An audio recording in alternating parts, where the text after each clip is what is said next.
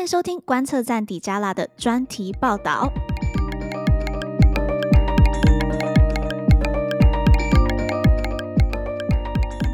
我们今天非常的开心哦！我们其实，在上一集的 Podcast 有跟大家预告一下，我们今天邀请到的是范云范委员来到我们的节目当中，来跟我们分享他在 IPAC 就是对华政策。跨国议会联盟的这一个年度峰会，他的第一手的这个经验。那现在委员呢，他其实还在防疫旅馆，可能还有一些这个时差在调整当中，所以很感谢委员，还特别拨空来我们的节目来跟我们的观众分享。那可不可以首先先请范委员来跟我们的听众 say say 个 hi？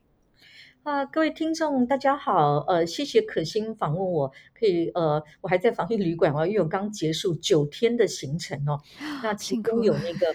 四天在 DC 哦，在华府，那就是参加刚讲这个 iPad 的这个年度的大会。那之后有三天到纽约哦，代表我们立法院参加联合国大会。嗯、当然我们不在联合国里面，所以我们去做 UN for Taiwan 的 campaign，嗯，也是外交部邀请我们过去的。那所以很开心可以分享这一次的，嗯、呃，这两个都很有意义的这两段旅程。我特别也想要待会来问一下委员关于 UN 的这一个 campaign，因为知道委员他。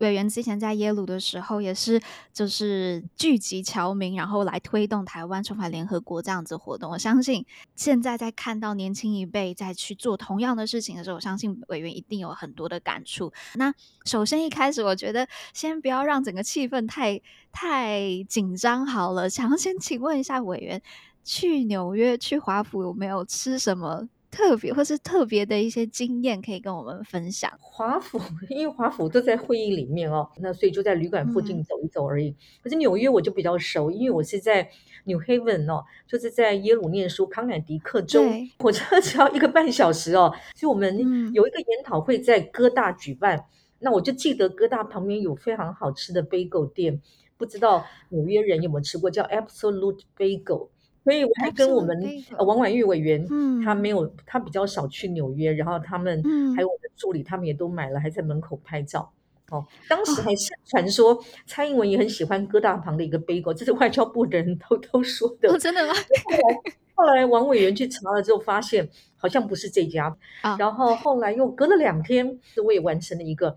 呃早上小小的梦想，就是走路到中央公园旁边的 bagel 店，嗯嗯嗯、买了一杯咖啡跟 bagel，然后。走到中央公园里面吃早餐，这大概是我这个呃行程里面非公务的部分最开心的事情。嗯好惬意哦！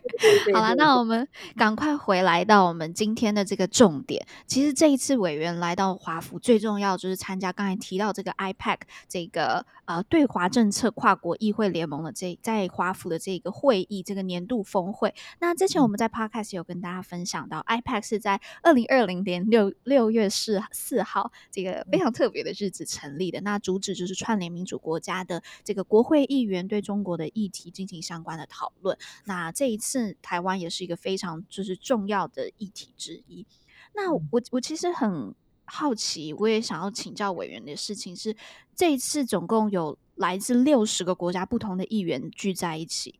嗯，那我我相信每个国家还有每个议员他们在意的议题都是不一样的。那面对这么这么多的国家的议员，委员你要怎么去说服他们台湾的重要性？要怎么说服他们？台湾在这个跨在 IPAC 里面的这个角色呢？嗯，呃，其实应该是先谈到这次呃有台湾的立法委员参加的一个重要性啊。嗯先讲，就是其实我二零二零年，你刚说他们是二零二零年六月成立的嘛？我二零二零年刚成为立委之后没有多久，也许就在他们成立之后，就一直有人跟我说，应该要去申请加入这个 iPad。那包含那个 AIT 哈，跟我比较熟的朋友也跟我说，这个组织很重要，希望台湾能够有立委参与。他觉得我应该会对。国际事务蛮有兴趣的，所以我真的努力的找到他的网站了解一下，然后看了怎么申请。我有写信过去，可是就一直没有回音哦。然后我有遇到王定宇立委，因为他也是立院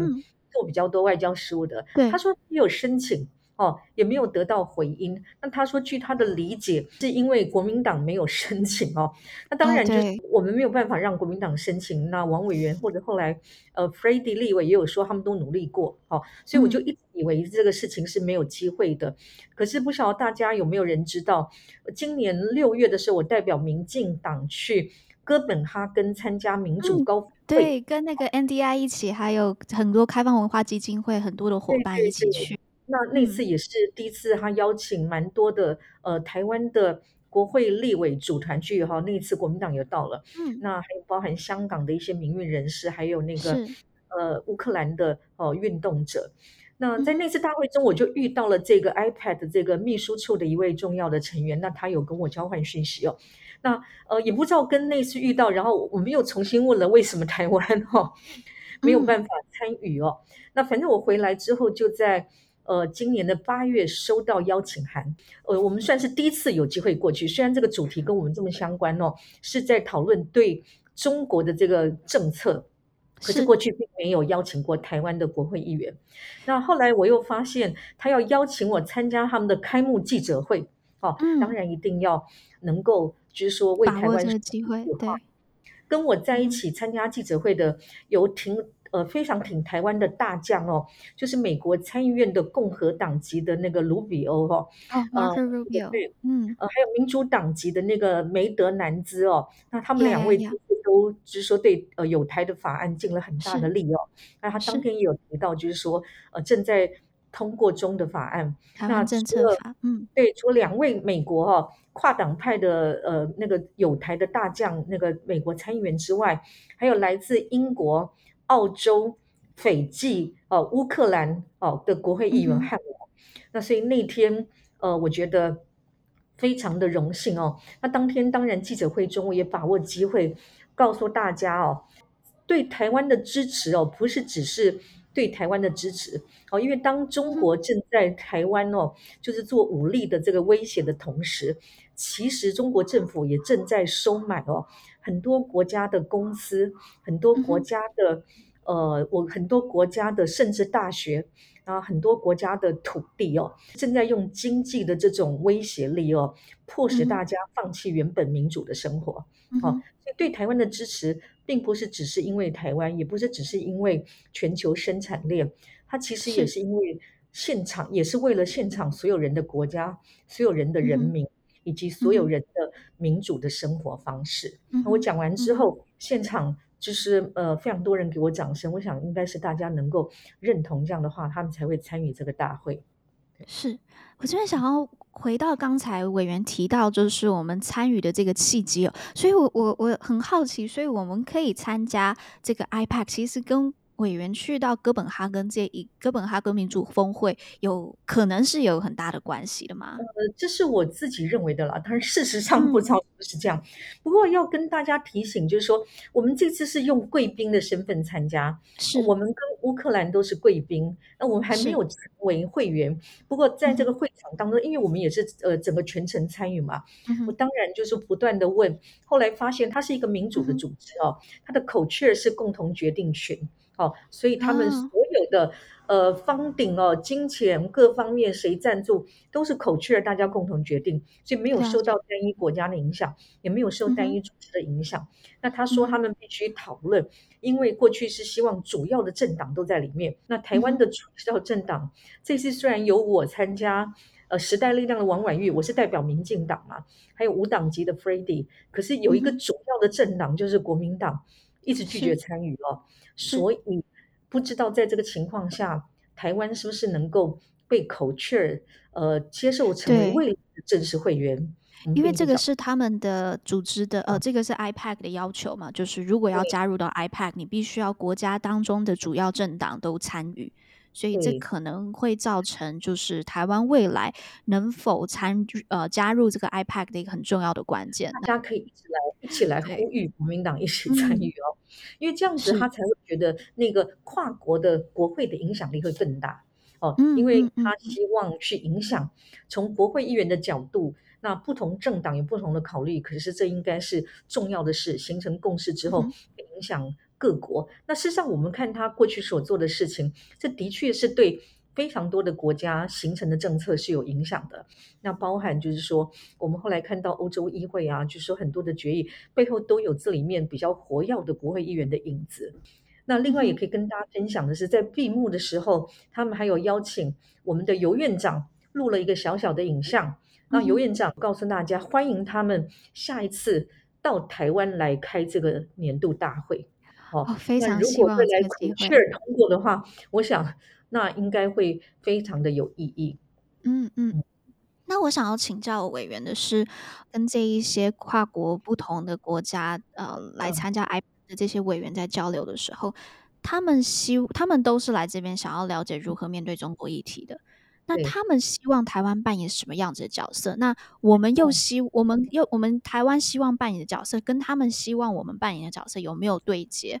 对，我觉得你问了一个非常好的问题哦。这其实是我去参加之后才觉得，我们应该要更深入思考的。好，那先讲到就是我在那个 panel 上的发言，其实就很具体的跟他们说，他们回去可以做，他们其实有四件事情可以做，因为你可以想象来的人其实都支持要给台湾更多的支持嘛，好，是，所以我的诉求就是说，我们要的不是只是我们在一起口头上表达团结，对，因为。呃，就是 actions speak louder than words，对不对？行动更重要，因为所以大家应该更具体的做的是第一个，游说你们的政府。哦，认可台湾的地位，嗯、或者像立陶宛一样，把你们的驻台代表，或者说等等，我们驻那儿的，就把台湾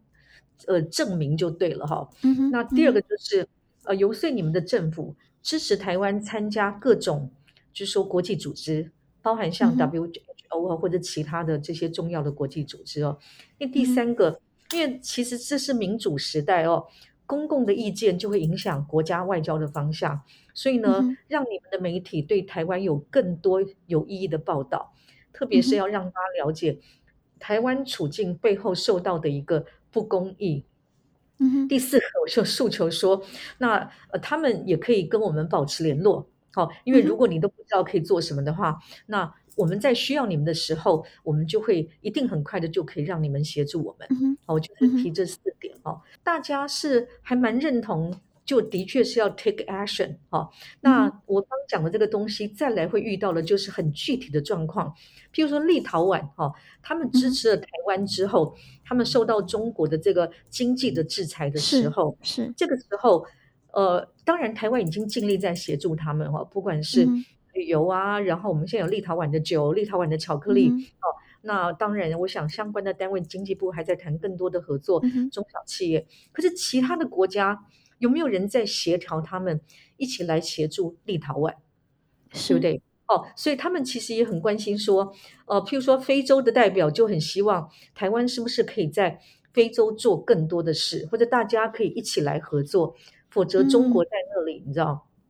就是说，呃，因为财务影响，我们刚刚讲买他们的港口，买他们的公司，那个影响力是更大的。哦，对，他们财大气粗啊。对，就是说台湾呃一对一跟中国竞争，我们当然财务上是会输的嘛，对不对？是。那可是只能靠美国吗？就力量有限哦。所以他们其实比较想知道的，因为这么多的国家，就是说，呃，台湾有没有办法在，或者说大家能不能在不同的区域有一些 coordination？哦，就是说，这个以我们的战术来讲，我们读过秦朝当时哦，你各个小国是要合纵，还是一一被中国连横？嗯嗯，对不对？我觉得这个就是我们读过历史知道，这个就是中国正在连横，一一击破大家，因为他也要一一击破立陶宛。可这个时候合纵政策哈，这个当时的那个苏秦是不是？我已经忘了。这个苏秦，苏秦提出来那个，但是他是有机合纵有机会赢，可是难度非常的高，对不对？嗯哼。对，所以后来那个是连横这个被成功了嘛，就是一一被击破。嗯、所以现在就是说，我们的外交，台湾呃应该要跟这些友好的国家合作，那个 coordination 的工作、嗯。所以这已经是战术跟策略层级了、嗯。那他们最想要我们贡献什么呢？就是这些国家，因为中国财大气粗嘛，他可以就是砸钱下去，但他们最希我们台湾有没有什么东西是我们不需要跟中国直接去拼的？但是我们可以提供给他，然后他们也觉得台湾提供的是更好的。呃，我觉得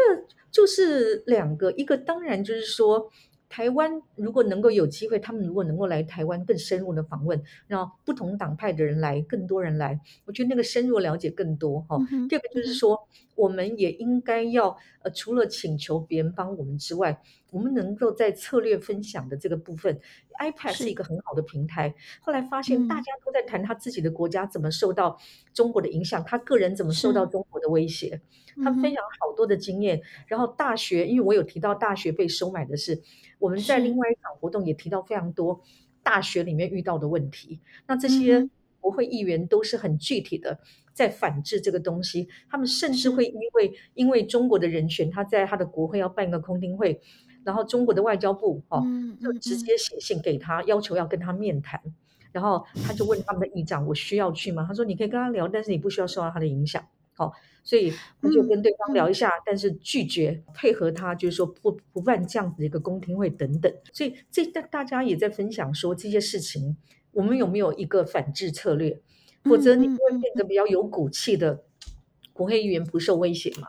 哦，那这些部分就是说，如果在策略上有更多的 coordination，哈，就是协调，大家形成一致的策略，而不是让个别的国会议员。个别的国家承受这个被中国独自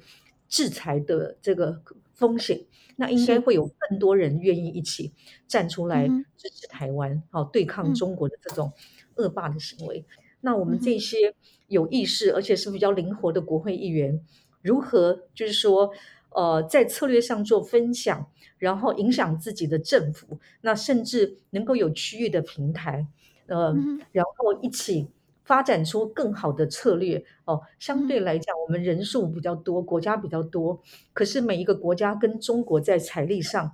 就是说，连美国都觉得，你知道，抗衡上需要所谓的多边主义了哈。所以就是，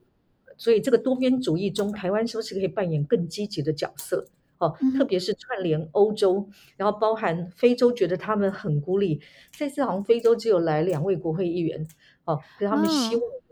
所以，我们台湾也不应该好放弃一些好像中国已经影响力很大的地方。如何能够协调出这个？那当然，大家也觉得要再去扩展，邀请更多的国会议员来参加这个平台。我觉得刚才委员讲的一个很重要的一点哦，就是呃，我们国会议员或是在这边 IPAC 的这些议员，他们之间是可以透过经验分享，然后去有更好的拟定、更面对中国的这些策略，然后也透过经验分享，可以。可能可以了解到怎么去面对，要用什么样子态度去面对中国的这一些威胁。那台湾的经验就可以成为其他国家拟定策略的一个很重要的一个根本。那我这边也想要了解一下，就刚才委员提点了几个国家，提到包括日本，日本跟我们很像很友好，比利时也跟我们很友好，但是非洲好像觉得有比较孤立的感觉。我觉得在这个不会。请委员再帮我们多讲几个国家，有没有哪些国家委员你觉得，诶，是已经跟我们的民主意识是非常 aligned 的，所以我们就是更多这比较可能就持续的保持很友好的关系，像日本。那有没有哪些国家委员觉得，诶，这一次去参加的时候，我觉得好像可能可以更花更多的心力去去培这个培养跟这些国家的关系？又有没有哪些国家委员觉得？要特别特别特别的关注。第一个当然就是说，已经跟我们友好，然后正在受到中国制裁的国家，譬如说立陶宛。哦，我相信我们这个部分外交部跟国安高层一定有在思考如何让他们，呃，这个代价是值得的，对不对？嗯，哦，别人为了你就是说被惩罚，我们当然有要 呼朋引伴哦，就是说让他不要被惩罚，因为大家都在看这个立陶宛的个案。好，立陶宛就是说为台湾站出来。那如果他最后经济上是受伤的，国会议员每个现在全球欧洲大家景气都不好哈，因为就是说能源的问题各方面，所以我觉得这个其实是第一层哦，就是说我们需要注意的。嗯、那第二层就是受到中国威胁，那但是跟我们的关系。就是说不错，或者要进一步深化，应该要团结协调，尤其是在亚太这个部分哦。那我觉得，因为不管日本是不是，呃，就是说，呃，亚太的 security，日本也是很重要的角色嘛。当然，他们在军事上有跟澳洲啊、美国啊这些，就是说形成这个联盟。那可是，在国会议员的这边，我就发现，其实我们更应该联合旁边周边的，比如说这次遇到的蒙古啊的国会议员哦，甚至远到乌克兰也是比较偏欧亚这边，对不对？那乌克兰的国会议员这次他们来了两位，我跟他们深聊之后就非常的欣赏哦。他们有提到就是说，本来其实乌克兰内部哦，对那个中国的态度是觉得中台的部分，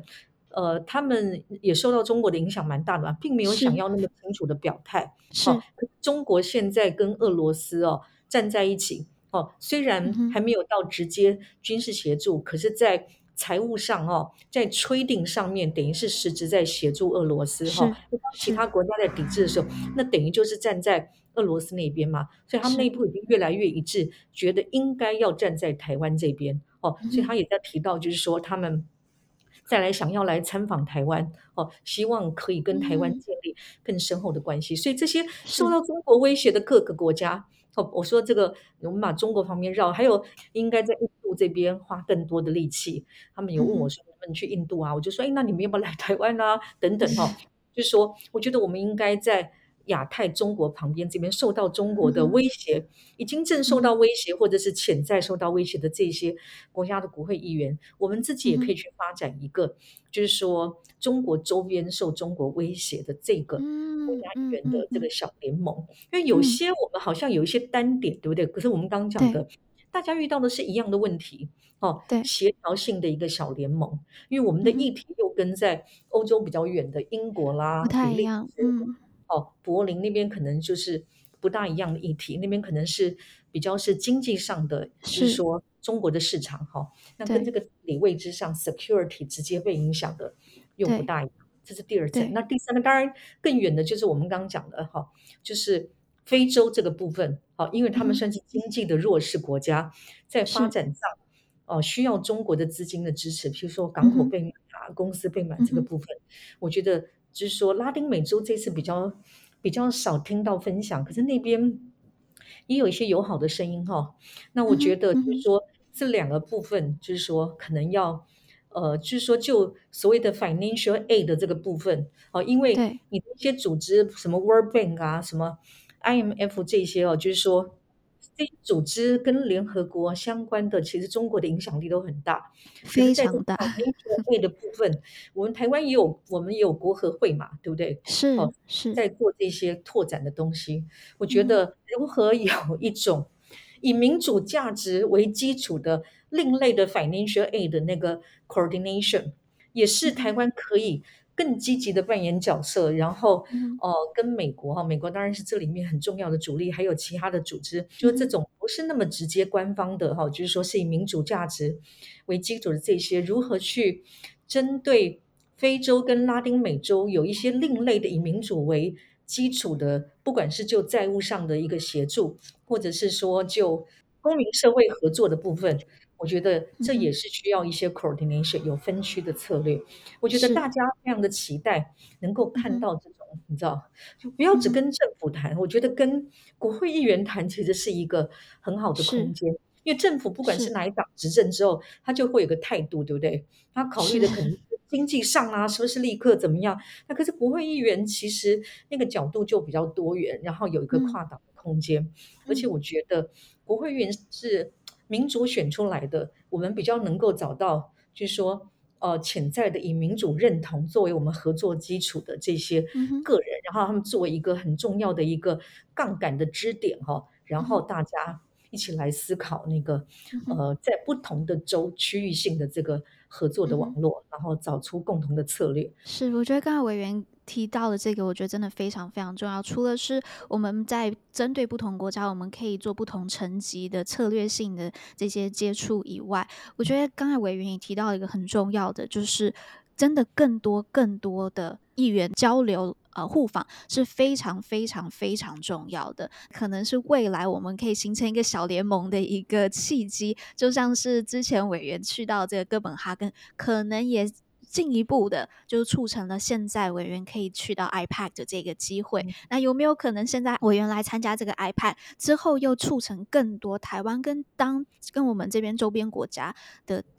另外一个？另外一个小的联盟的这个成呃成型，那我们真的是非常希望，尤其 COVID 结束呃快要结束了，那我们希望真的有更多的这一个互访。那最后我也想要来问一下，刚才其实委员有跟我们透露，就这一次去到美国的时候，也有参加他们，因为刚好同时现在是这个联合国的会期嘛，那也有参加到 UN for Taiwan 的这个活动，那。我想要问一下委员，就是您过去也是在推动这样，在美国的时候也是推动重返联合国的这个活动。现在，现在看你有什么样子的感触？因为这个时代背景是非常，台湾现在的国际角色已经有很大的变化。有没有什么什么心得是这一次特别有感触？然后又有什么话想要对于现在这一些在那里为台湾加入联合国的学生对他们说的？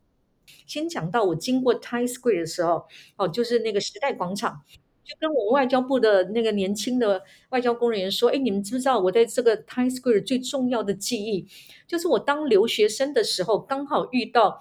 一九九六年李登辉选总统的那一次，台湾第一次总统直选，中国对。待我们的总统直选是什么？在海峡那边飞弹试射，对，哦。”所以对他们来讲，民主是一个危险，哈，一个 danger。台湾的总统直选，他用飞弹试射来，就是说威吓我们。我们当时的留学生在那边动员全美国，主要是东岸为主啊，在那边办一个 demonstration。但我们是一个和平的，我们不是叫抗议，我们叫那个呃什么 vigil for Taiwan，就是为呃 for Taiwan's democracy，为台湾的民主守夜，哦，用烛光守夜。那 love peace and democracy，当时我们说这个口号听起来很六零年代哈，爱 民主哈，就是用这样的方式。那那次的感觉是觉得，哎，旁边好像呃对我们有一些支持，可是大众的感受还是比较不大了解这个议题。哦，那我还记得当时的《纽约时报》的头条是不知道怎么搞，拍到台湾的超市大家在抢米哦。其实我们现在回想都觉得当时没那么夸张，可是那时候大家的感觉就是说台湾人很害怕哦。可是没有更多的讨论。我还记得我我回耶耶鲁念书的时候，我们 New Haven 的地方电台有个主持人，你知道。在讲台湾的议题，因为怕大家不知道台湾，讲一下历史，然后立刻就有听众，因为我在开车要去加油，听众打进来讲，讲说类似说 Why we have to know 呃 so much shit about 台湾，就是很不礼貌，我干嘛知道台湾那么多鸟事？这样子？哦，主持人要解释一下啊，为什么要稍微知道台湾？可是这一次隔了这个已经是二十几年后了，我们又回到纽约，当然我感觉到世代不同，因为当时我们在办那个。九六年的烛光为台湾民主守夜，我们那个留学生的网络就是我们这个野百合世代的网络。可是这一次我看到的就是太阳花世代在国外的读书的。为什么？我们那个游行的时候，本来都没有人在唱歌，都在喊口号，什么 Keep Taiwan Free，Taiwan has democracy。呃，然后 UN for Taiwan 就是这些口号，可是光讲口号有点单调嘛，就后来就有人在开始唱歌，就放的就是我们那一首《太阳花》的主题曲啊。嗯嗯。那现在也让那个大家记得，对对啊，灭火器的。哒哒哒哒哒哒哒哒哒哒，好，大家就好开心了。我就看到，哎，真的这是太阳花世代，有个世代的传承这样子。对对，然后当然他们就比较有力啊，带口号啊，唱歌啊，我觉得非常的棒。那我要讲的是说，呃，从九六年那次我们在 Times Square 的抗议，然后跟我回到耶鲁的时候，还是有很多美国人觉得干嘛要管台湾，知道台湾这些鸟事哦。到这一次我们在呃，我们是从呃中国代表处在那个 Manhattan 的西边嘛，哦，走走走，他们想走一个中央的路线，就走个最热闹的地方哦，然后最后走到那个 Union Square，哦，大概走了。小时哎，哦，慢慢走一走，快三小时。这一路上非常多人帮我们，路人他们也只是刚好遇到嘛，他们怎么会为我们这个而来？用手机帮我们拍的，然后比赞的，然后拿我们的旗子帮忙摇的，哈、嗯，然后还有一个不知道是谁，看起来很像是印度裔的，哈，就是说他。不知道怎么知道我们这个活动，他直播，然后还问我们。听说他的直播节目直播就在直播这个，有七八百个人看呢，本来三四百个人，看看看七八百个人哦。嗯嗯嗯，你就感觉到这个议题在美国的民间或者是那么多外国访客中，已经有一个共识，就是说他们 for Taiwan，还有人看到我们的旗子有那个彩虹旗哦，就很开心哦，是就是说跟我们挥手，然后你可以看到，就是说他是因为台湾的民主、台湾的人权哦、嗯、台湾的价值让他们喜欢台湾、嗯、哦。那这个其实也回应到，就是说这台湾已经呃有不同的支持了，我们这样的一个被排除的国家，我们自己的努力哦，事实上是。有被大家看到，而且有赢得尊敬，我觉得这是我们最重要的一个，嗯、就是说能量。那我们如何把它转化成现实的策略，更务实的争取更多哦，真心认同台湾的价值，哦，真心愿意跟我们站在一起的国家而战。那我觉得这个是未来在纽约哈，在呃全世界各地的留学生朋友们可以一起去努力的。那其实这个时代是公民外交的时代哦，公共外交的时代，因为民主国家的政府不可能做出违逆民众的想法的行为，外交也是，所以大家都可以尽一份心力。我觉得真的非常感谢委员跟我们做这个分享，而且我觉得从委员。从他从野百合世代，然后看到像交接给太阳花世代这样子的一个过程，